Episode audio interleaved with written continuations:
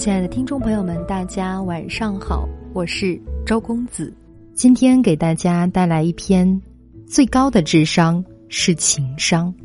大四实习的时候，进了一家知名的媒体公司，同期进来的是一位长相清丽的姑娘，名叫丽丽，嘴角时常挂着笑，干净伶俐，工作也很突出，她的笑容很有感染力，辐射范围甚广。甚至已经波及到我这个灰头土脸、万年不化妆的懒丫头。不过自知美艳不足，我就在专业上下苦功。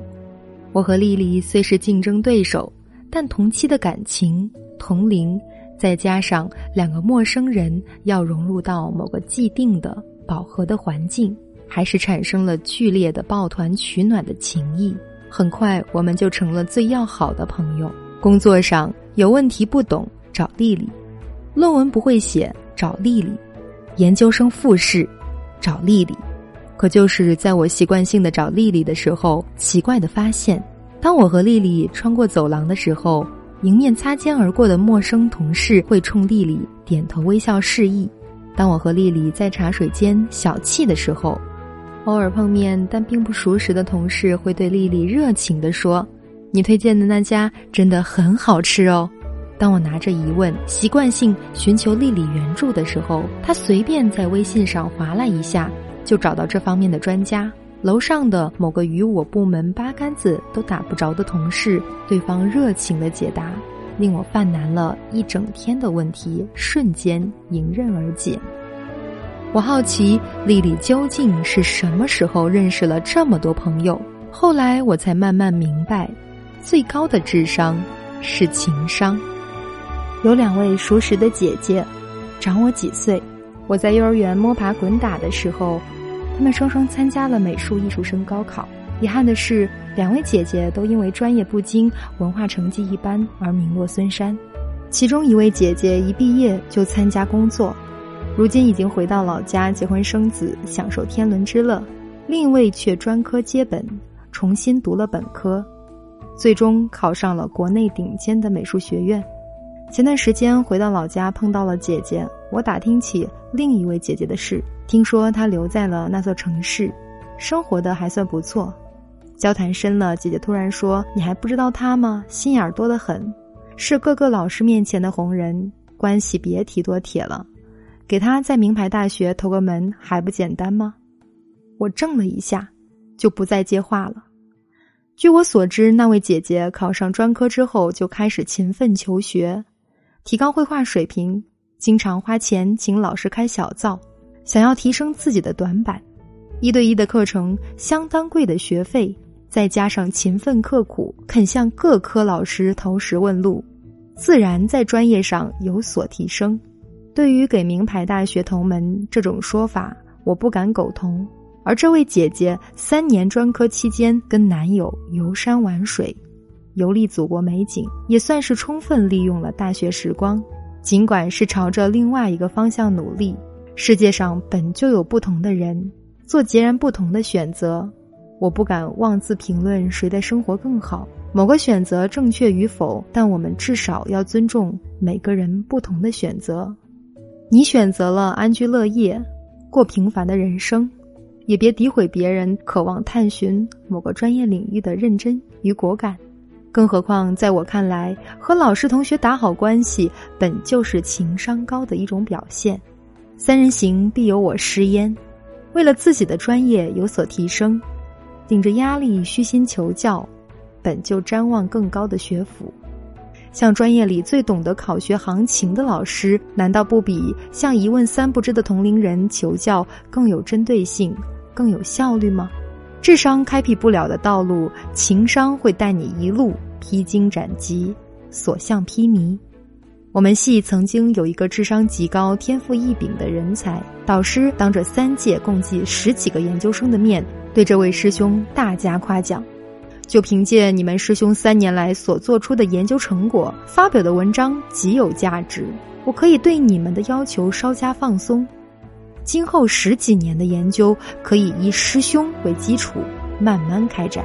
我们用崇敬的目光齐刷刷地射向师兄，当然，我们这群菜鸟遇到难题也第一时间向师兄请教，他一开金口，分分钟就能指点迷津。可偏偏师兄瞧不上我们这些低级的问题，余光轻轻一瞥，不是说这么简单的问题，就是说书上有原话，多少多少页。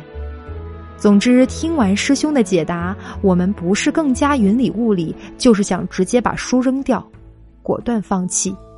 到最后，师兄孤傲的气质再也无法和我们这群草莽融为一体了。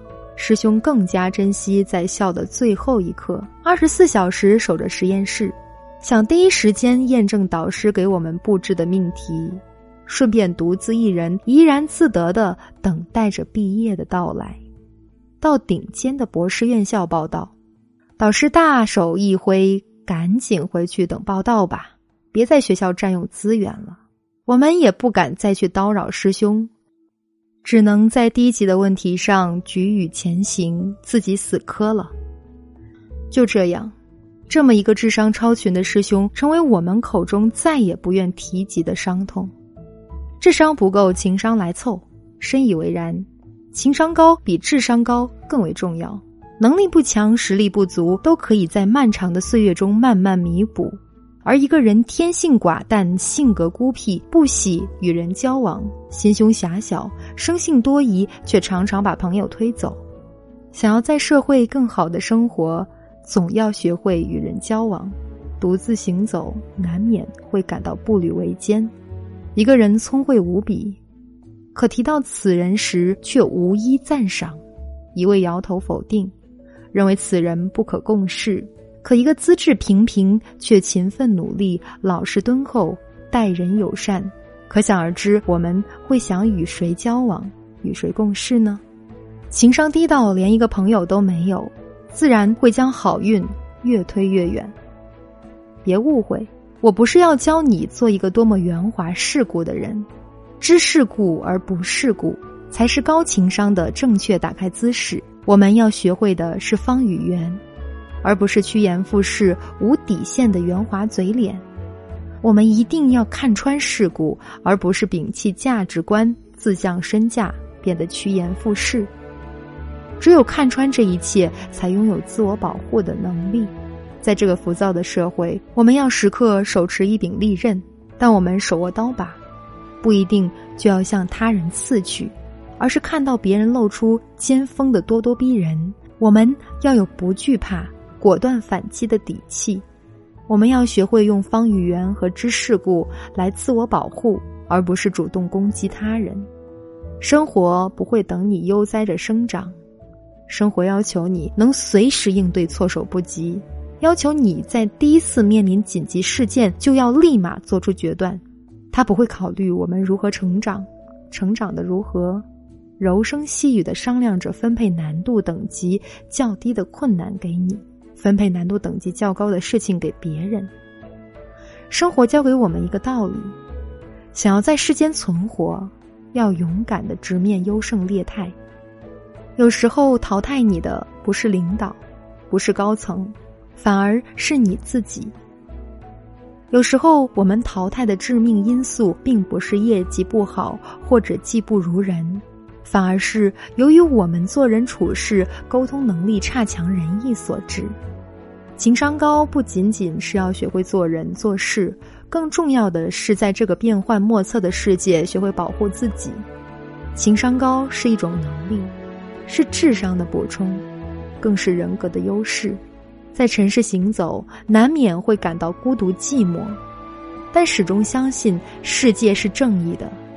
心怀善念、感恩的生活，才能更好的在有限的生命里感受无限的美好。今天晚上的故事就分享到这里，我是主播周公子，每晚九点与你相约在每日睡前伴读，不见不散。我在中国南宁向你说声晚安。周公子的第一期互联网时代领导力训练营开始招募。时间是从二零一七年的四月一日到二零一七年的五月一日，课程涵盖了人才测评学、人格心理学、社会心理学、管理心理学，结合专业的导师训练，为你指明一条识人用人的快捷之路。此次训练营为期一个月，能够帮大家解决的问题有：深度掌握带领团队的最核心技术，从人性底层深刻理解识人的共性规律，提升从职场、情场到朋友圈的识人用人能力，建立一套取之即用的人员评价体系，提高自身的人际敏感性和心理感悟力。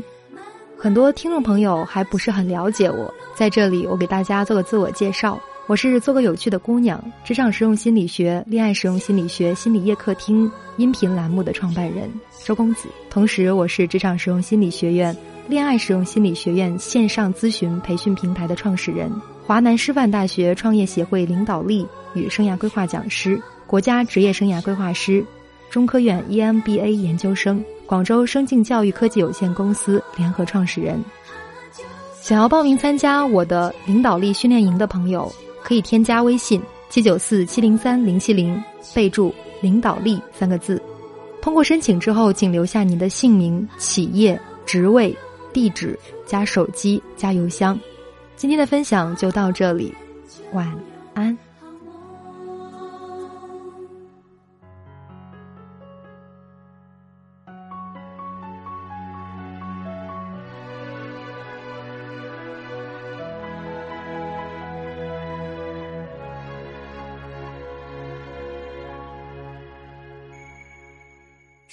烛光中你的笑容，暖暖的让我感动。告别那昨日的伤与痛，